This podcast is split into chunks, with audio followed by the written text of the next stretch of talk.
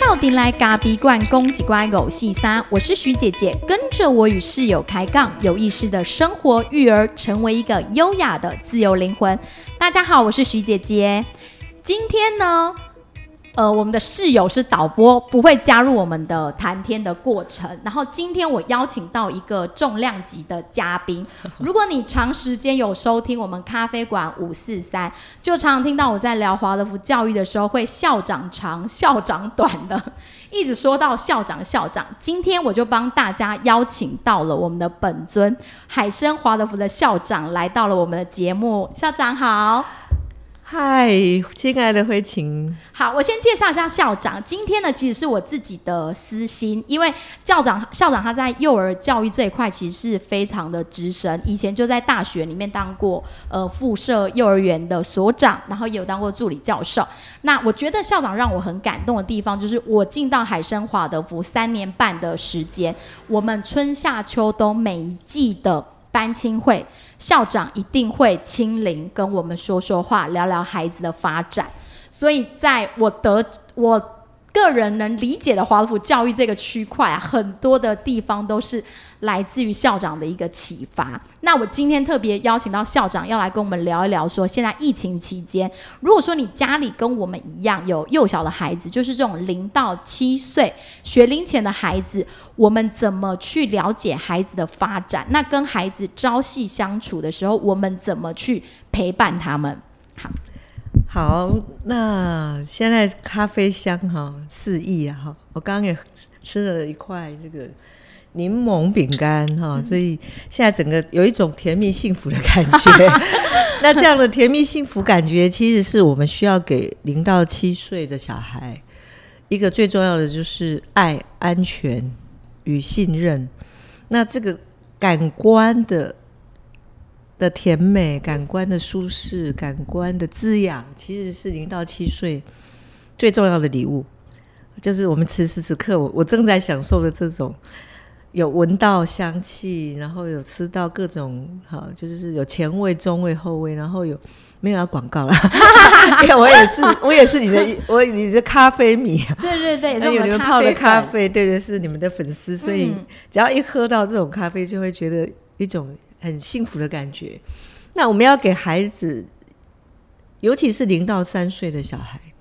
好人一生安全感，其实在零到三岁就必须要扎下去了，打下这样的基础，像电像那个什么盖房子的地基一样。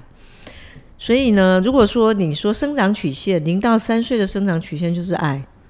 安全感，然后要满足基本生理需求 那就像现在防疫一样，安全感永远是摆摆第一哈。怎么样驱除恐惧？所以就是爸爸妈妈他们在家里最怎么保护小孩的安全感，就不要一直谈疫情啊，哦，就不要一直把好，就是一定要关闭掉这些所有广播啊，什么疫情报道啊，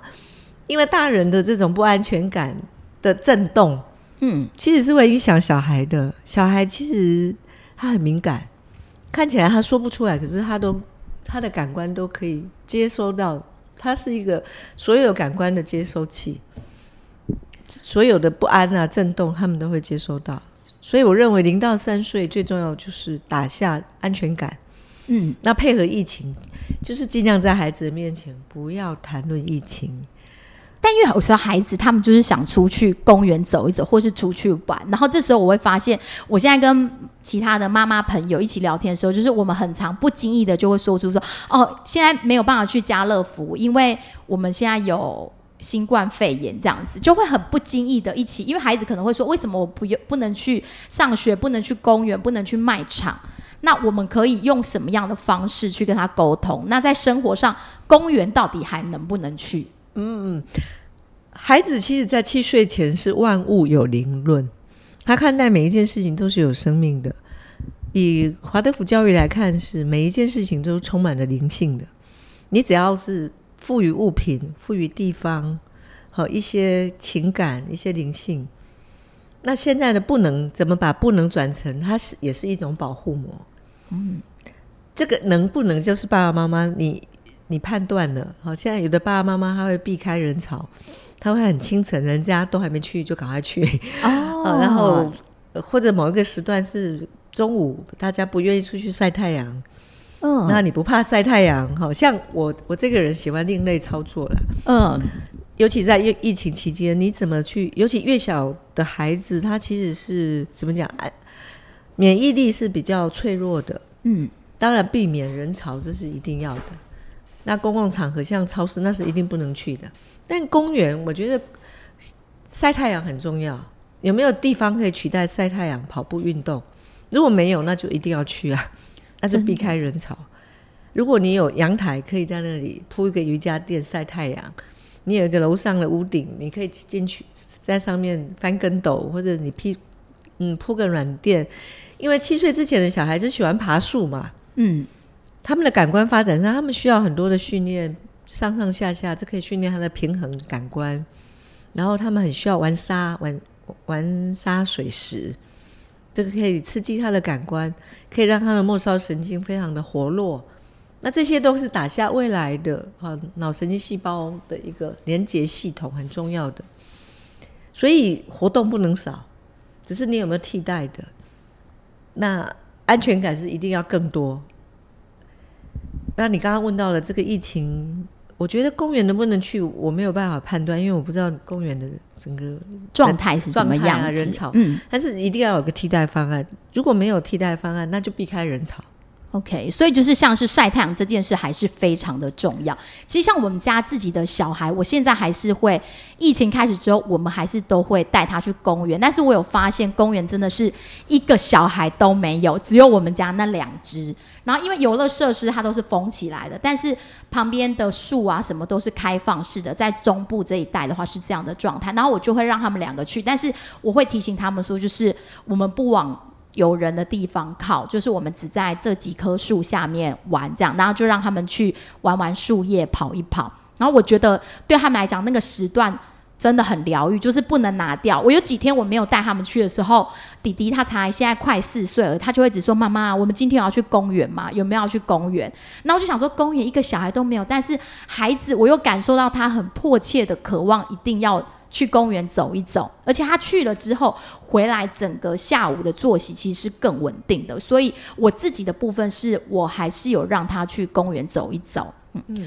但但是另外我也想请教校长的部分，就是如果说像比较小的孩子，这种学龄前孩子，有时候我们想要跟着学校的节奏跟步调，带他们画画、湿水彩或是画画，但是又不知道该怎么去。维持那个有品质的一个带领的方式，因为我们毕竟不像学校老师，他没有办法那么一直听着我们，或者我们也可能没有做到一个很确切的引导。那画画通常都是像我们家小孩，可能就十分钟之后就结束这个画画，然后我又得在想说下一个活动是什么。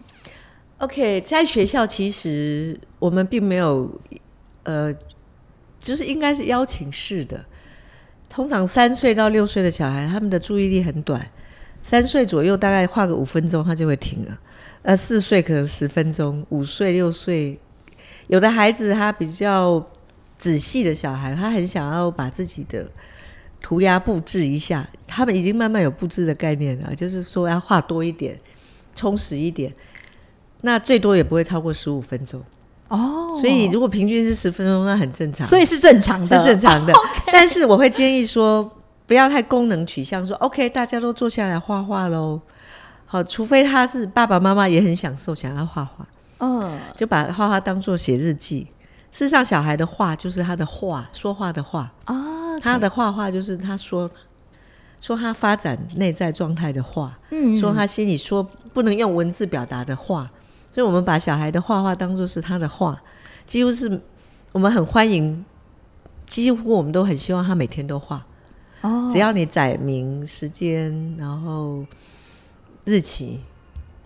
我觉得这样子你就可以看他的发展曲线了。OK，所以校长刚刚提到是说，透过画可以看到每一个孩子的发展。那我那时候就想到，有一天，因为其实他们现在没有去学校上课，但是老师有时候，就是有几个孩子，因为他要过生日会了，但是因为疫情的期间，孩子没有办法在学校举行庆生会，所以就请其他的孩子在家里画生日卡片给他们。那那一天，我就带着哥哥画卡片，哥哥现在是六岁多，那哥哥就会。可能就像校长讲的，他没有办法维持很久，因为哥哥也本来就没有那么喜欢画画，就是相对起来，画画这件事情他没有那么有那么多的兴趣，所以他可能就是三五分钟他就说：“哦，卡片我画好了。”然后这时候我就会再跟他说：“我们要不要再多画一点点呐、画个生日蛋糕？”那我知道之前好像有。上过那个校长的幼儿涂鸦，其实，在华乐福教育里面是比较少去教孩子画画的，因为要看他的发展，所以我们不会特别教他。可是有时候我就会想说，我们家哥哥六岁多了，可是画的东西还感觉就是没有个很很具体，或是有时候当然是不应该比较，可是就会觉得说，哎、他的画画好像就是稍微没有那么的完整，然后又没有那么的的精细，然后我就会想说，那一天我就想说，好吧，既然他都没有办法耐住性子画，我还是跟他就说，那我们来画个蛋糕好了。然后我就有稍微画了那些蛋糕的样子，但是比较不是很很大人式的那种蛋糕，是比较孩子型的蛋糕。那我想说，我这样的举动会不会去影响到他的发展，或者是去引导他画画的嫌疑？嗯嗯哎、我没有在现场，我不敢判断。但是基本上它的原则其实很简单，你只要创造一个想画画的氛围，然后准备好图画纸啊工具，然后你自己也假装说你也是差不多这个年龄的小孩，然后你很享受涂鸦，就乱画比较好，最好不要具象哦。当你越乱画的时候，他越敢画。当你越具象的时候，他到最后会说：“爸爸，你帮我画就好了。”或者“妈妈，你你来画，你帮我画花花，你帮我画什么？”当孩子有感觉到他自己不能的时候，他就会退缩了。所以我们会很希望爸爸妈妈尽量给予一个环境的氛围，想要画画或者是固定的节奏，说啊，这个是一个我们要说故事的时间了。说画画也是一个另外一种说故事的时间。就画完以后，你可以给主动的跟孩子说：“我刚刚是画出我在跟好风捉迷藏啊，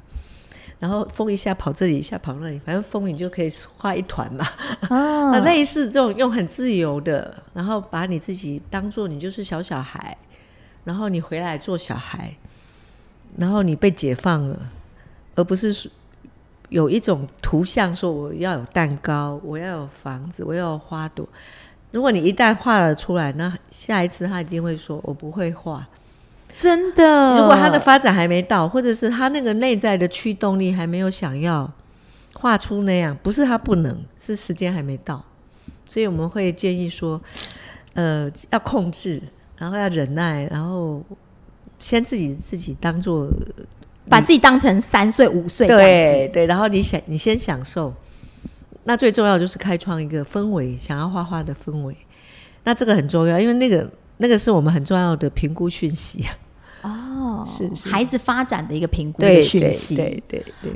再来啊，还想跟校长聊到，像是因为有时候我们现在是在家工作，很多的爸妈在家工作，那他一边工作又要一边当保姆的角色，那常常是蜡烛两头烧的状态。那在这个时候，我们怎么去调试自己的心情？因为我觉得，像我自己也曾经面临这种一边工作一边带小孩的状态。那有时候那个陪伴啊，我常常觉得。就是不是那么的细腻，同时在打发小孩，就说啊，那你要我帮你画，哦，那就画个两笔，那我觉得孩子好像都能感受到爸妈的那种敷衍的感觉，然后他就会更缠着你，一直在你脚边拉着你。但是你手边有工作，呃，我觉得其实就是要有个 schedule 节奏韵律。即使你要工作，你也要想，那你在工作的时候，你需要孩子专心的游戏嘛？所以你在家里可能要布置一个游戏角，然后是他你他感觉你在陪他，事实上他也在陪你。哦那你也可以工作，然后那个游戏角，你一一一边偶尔跟他眼神交汇一下，当他在很专注的投入游戏的时候，其实他根本就反而不要你吵他了，他会忘记了时间，忘记了空间。所以我觉得最聪明的爸爸妈妈就是给七岁之前的小孩，其实甚至于九岁之前都可以，家里要有一个他的角落。然后越小的小孩，他也许就像华德福教育一样，他会有一个帐篷哈，嗯，就是穹庐，圆圆的，然后就有很柔软的布，然后有很很温暖的灯光，或者是没有灯光暗暗的，但是还是需要有比较柔和的光线，大家可以专注在那里建构，可以玩扮家家酒。你们还蛮幸运的，因为你们有兄弟嘛，哈，对，有手足，所以就可以彼此。彼此玩，或者是平行游戏，或者建构游戏。所以我觉得，怎么去预备游戏的环境？爸爸工，爸父母工作，小孩游戏，因为游戏就是他们的工作。嗯，然后有一个 break 啊，就是转接时间，差不多四十分钟左右。小孩如果能专注个三十四十分钟左右，那就会有个 break。那 break 就可以一起来对话，或者是说一起来。吃点心呐，或者是那在学校比较特别的是，老师有个全集群，就是有一个转换时间，我们会用唱歌，嗯，我说然后这唱歌是要吃点心的，这唱歌要去上厕所，这唱歌是要出去外面哦活动，只要这个作息是固定的，孩子进入这个节奏，就那种两头烧的感觉就会转换成说，哎，你平时没有机会享受小孩，就这么紧密的在旁边，嗯，那你现在如何跟他？很愉悦的共处，那当然有时候有兄弟姐妹一定会吵架、啊会冲突，那你怎么去欣赏这个过程？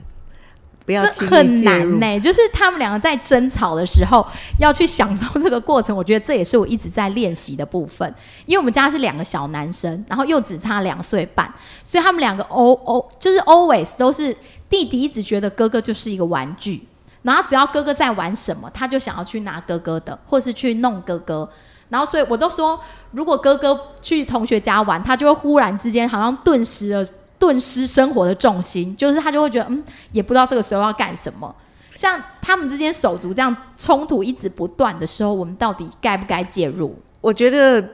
处理年纪很相近的手足会有几个原则。第一个原则就是，他们都要有领土。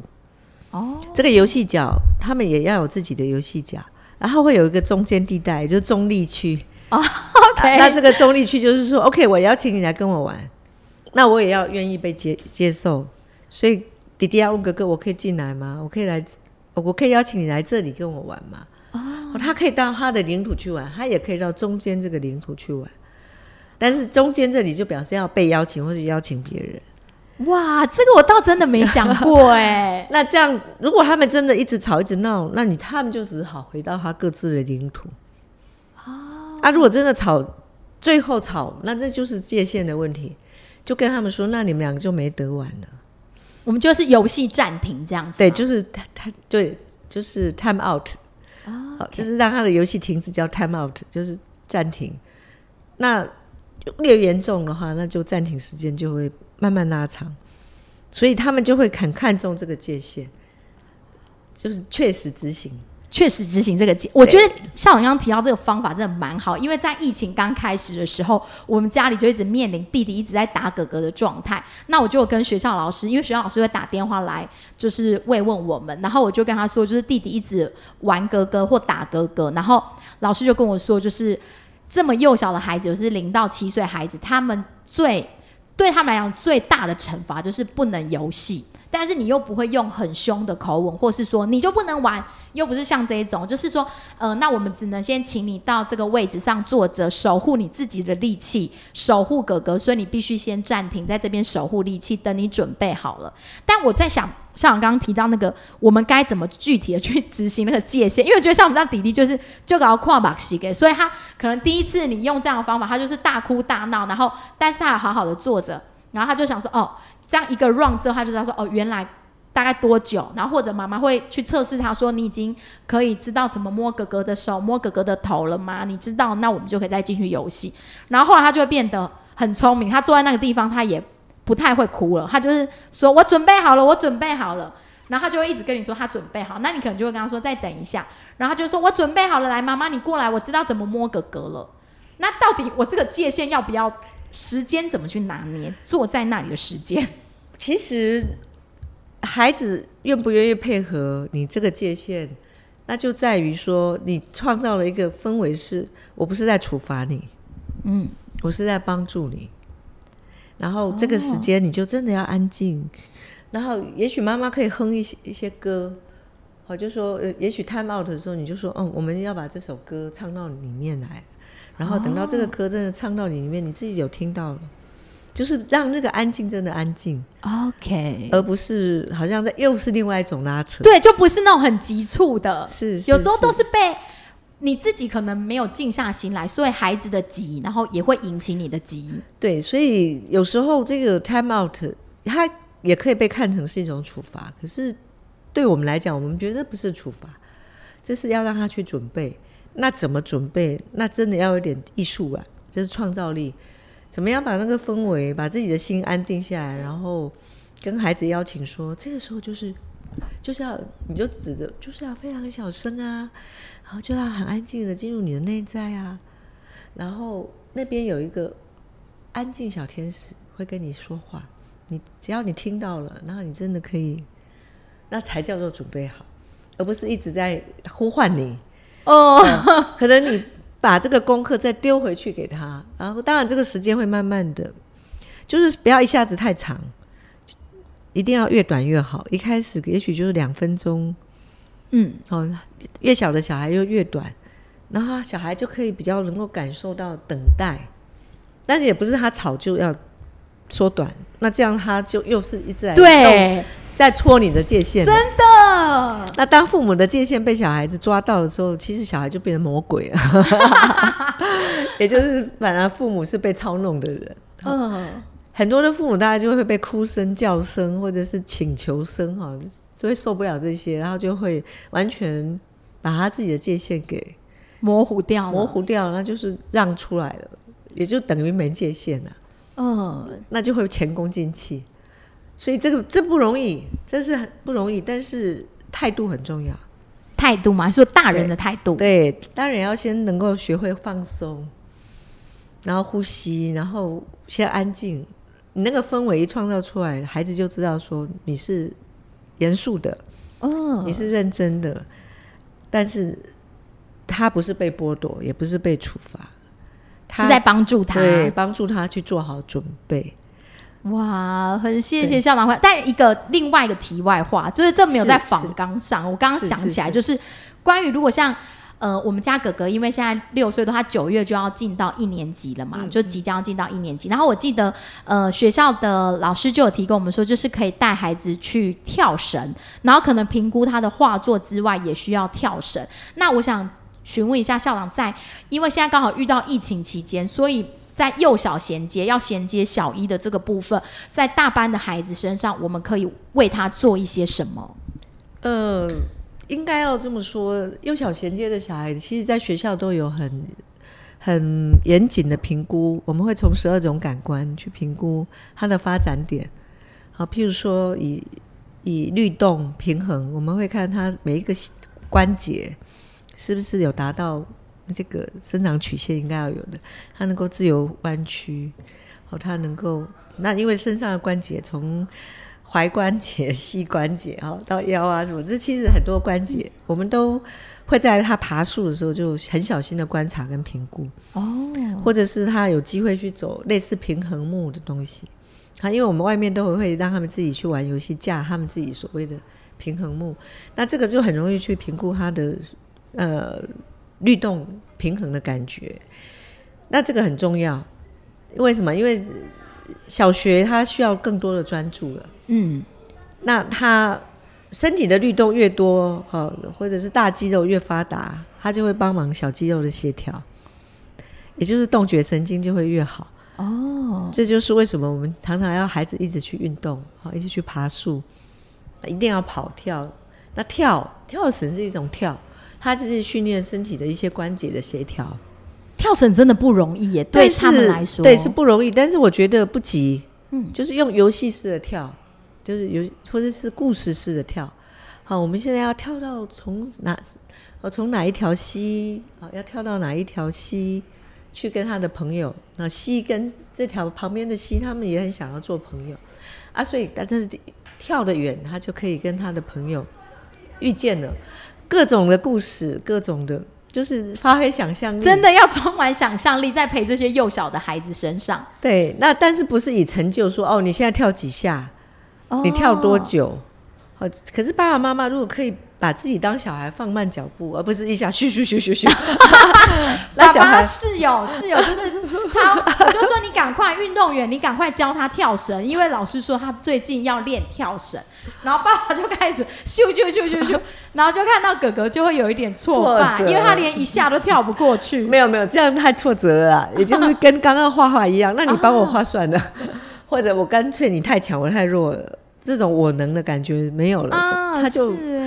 也许就是勇气会丧失，勇气丧失就是意志力没了。哦，他就不敢再去做这件事。怎么样去鼓鼓励他？即使是笨拙、很慢，因为他们的关节协调力还不好，所以你甚至于可以用一种很慢动作的方式来跳，来教他。好，就是哪一个分解，然后 哦，然后爸爸就要假装自己好像是又回到那个那个状态。爸爸，你们跳那么厉害，是。还不容易，因为我们都很难装不会。对，我们都已经很难回到过去那种小时候的感觉。这个就是为什么我们想要带着爸爸妈妈去经验零到一岁哈，就是说，哎，你不要忘记你曾经当过植物，啊，你一天睡十六个小时、十八个小时，像植物人这样，他只是饿的时候才会哭而已。然后你曾经当过飞鸟，也就是你就在那里。趴在那里想飞飞不高，飞不起来，或者是爬虫，你像爬虫动物一样在爬，那要爬很久你才会坐起来。我们其实是忘记这个这个这个这个曾经有过这么艰难。其实人类最艰难的，也最快速发展的，就是零到一岁。哦，那几个阶段，你看植物阶段、飞鸟阶段、鱼的阶段、动物阶段，到人可以直立成为人，那真的很神圣哎。哇！我们忘了，那我们也忘记我们那一刻不会会涂鸦的那个时候那个过程，真的忘了。每一个过程都是很艰难的，但每一个过程都在诉说我正在努力长大，包含跳跳其实很难，所以为什么要先从爬树爬一点点高到二两点高？因为爬的时候它需要全身总动员，全部的平衡都要动员，然后那种运动的感觉，它都要动，然后每一个关节都会用到。那如果一个具体到爬跳绳的，这这真的是幼小衔接的的一个，但是还是要游戏化。OK，它的原则还是要游戏化，不要把它当做一个平量的标准在看待。不要不要，而且要说哦好，这个第我们第一关是跳哦跳，只要一一有一点点跳过去，我们就要去哪一个山洞，然后我们要去哪一个隧道。也许把它故事化之后，那跳绳本身就是进入一个隧道。好，爸爸进入隧道要载你了哦。好，就是我我载你，那你只要配合我的一二。所以为什么要小皮球、香蕉油、满地开花二十一呃二五六二五七，这个要韵律哦。那这跳绳的韵律进来的时候，小孩就会觉得很像在玩。哦，那我真的是做错了，因为我每天都跟他说。哥哥，快点！千问老师说你必须要练跳绳了，然后，然后他就会想说他有点跳不起来。后来我就是变成用那个，那算什么？就是绑在一边给他跳。对对，用转的方式，对，用转的方式，他就比较有成就感。对，但是我不应该说千武老师要教他练跳绳。没有，你就说啊，我们要过山洞了，我们要去隧道啊，我们要去哪里？其实那个跳绳的想象力空间很大哦。好，你你看，他把它放在一个范围里面，它可以跳进跳出。其实他，你就是看你的想象，他他想象力可以是宇宙星球，哦，也可以是一个小山洞。哇，真的，谢谢校长给我们这么具体的建议。那还有另外一点啊，就是有一些家长都会想说，孩子已经快要上一年级了，然后是不是说应该给他一些。智性方面的东西，例如说，哎，是不是要教一二三或 b p m 了？那其实校长可以从华乐福的角度来看，为什么我们在这个时候其实不会去让孩子在脑部上过度的发展，而是比较着重在我们刚刚讲的跟土地的连接，然后运动爬树呢？对，呃，其实从神经科学的角度来看，哈，我曾经在美国的自然科学博物馆。然后我觉得好像是在纽约吧，哈，我一进去我蛮 shock，因为他把人他竟然是人类的手掌的神的神经画出来，当时有一个特展的、嗯，他就是把人类的手掌的神经画出来，然后告诉人类告诉告诉人说，哎，其实人最多的神经末梢神经它是很精细的，然后它可以传导到全身去，所以当这个神经元总动员的时候，也是神经细胞最密集的其实是放在手跟脚。那如果我们一直让他运动、平衡、爬树、跑步，其实他他在发展的是手跟脚的神经元的总动员那很精细诶。他越是运动越多，越协调越多，有机有机会去练习的时候，你其实是在帮助这些我们小孩的脑神经细胞在发展。哦，而不是直接从认知进去。你欲速而不达，你直接从认识、认知，然后你在那边闪路字卡，然后叫他背、叫他记忆，其实你是倒着走的，你反而离神经总动员越远。那孩子很快就会知道我们大人有学习焦虑，有认知的学习焦虑，然后小孩就很没兴趣，因为他的发展没有到那里啊。嗯，然后你把他的整个能量都用在认知啊，就是这边散字卡，不然就叫他背啊、记啊。其实很可惜，因为小孩的发展，人的脑脑细胞它会一直建构到十二岁左右前后，OK，就它的那些神经元神经元的连接，对它的连接才会左右脑的神经元的连接才会慢慢的成熟到位，嗯，它会越连越多。那它怎么去连？其实就是一直动手，一直动脚，一直跑，全身让它总动员动起来。那你想想看，除了爬树、跑步以外，唱歌，唱歌也是一个总动员。因为唱歌的时候，听说唱歌的时候，我们的听觉神经它就必须要去连接全身的组织器官。歌要唱的准，其实很难。哦，音准的部分，对，很难，因为音乐它有旋律、有节奏，嗯哦，有韵律、有节奏，它等于也是运动神经了。嗯，它要启动听觉神经，要启动了全身的运动神经，所以也是要全身的神经总动员，他才能唱得准。OK，那我们的教学法又唱又跳，又有 circle 嘛，哈，又有成圈，要用故事让他们又唱又跳，几几乎是每一件事情都在启动他们的神经总动员。嗯，那这个其实就是为智能认知学习做一个非常重要的暖身，跟奠定一个基础，对身体的基础，然后心身心，等到孩子对这个学习本身他是有热度的，他不会因为我们大人的学习焦虑弄到后来，有的孩子他很他在很小的时候就是需要需要去背去记，或者是要他写很多作业，我觉得这个好残忍哦，因为那个是把他的能量用错了。那这样子对他的连结神经是丝毫没有帮助的，反而是倒着走，他失去了学习动力，然后又没有去刺激神经元，然后最后就是大家都输了。嗯，你越焦虑，越想起步越早，就是大家都都慢了。哇，真的，是是这就是校长之前讲的，从来没有输在起跑点，只有终点才会输的概念。对对对，这我觉得校长刚刚提到，这真的很棒。这就是我为什么让孩子来到华德福教育很重要的一个原因，就是我看到这一种透过自然的学习，透过孩子应该有的生长的发展，然后我们给他最适切的一个帮助。所以当他在这些生理机能上都奠定好的时候，他未来的脑部发展或智能的发展，其实你根本不用担心。这让我想到以前啊，我在认识室友的时候，他就跟我说，台湾有一句话常常讲说。那个运动员就是头脑简单，四肢发达。然后他就跟我说，这句话绝对是错的。他就说，头脑就是四肢发达的人不可能头脑简单。他说，我们的功课不好，只是因为我们把时间拿来练习。所以呢，其实我我们如果念书的时间跟你们是相当，其实我们的那个整个考试的成绩并不会比你们差。就是那时候对他对我讲的话。我完全同意。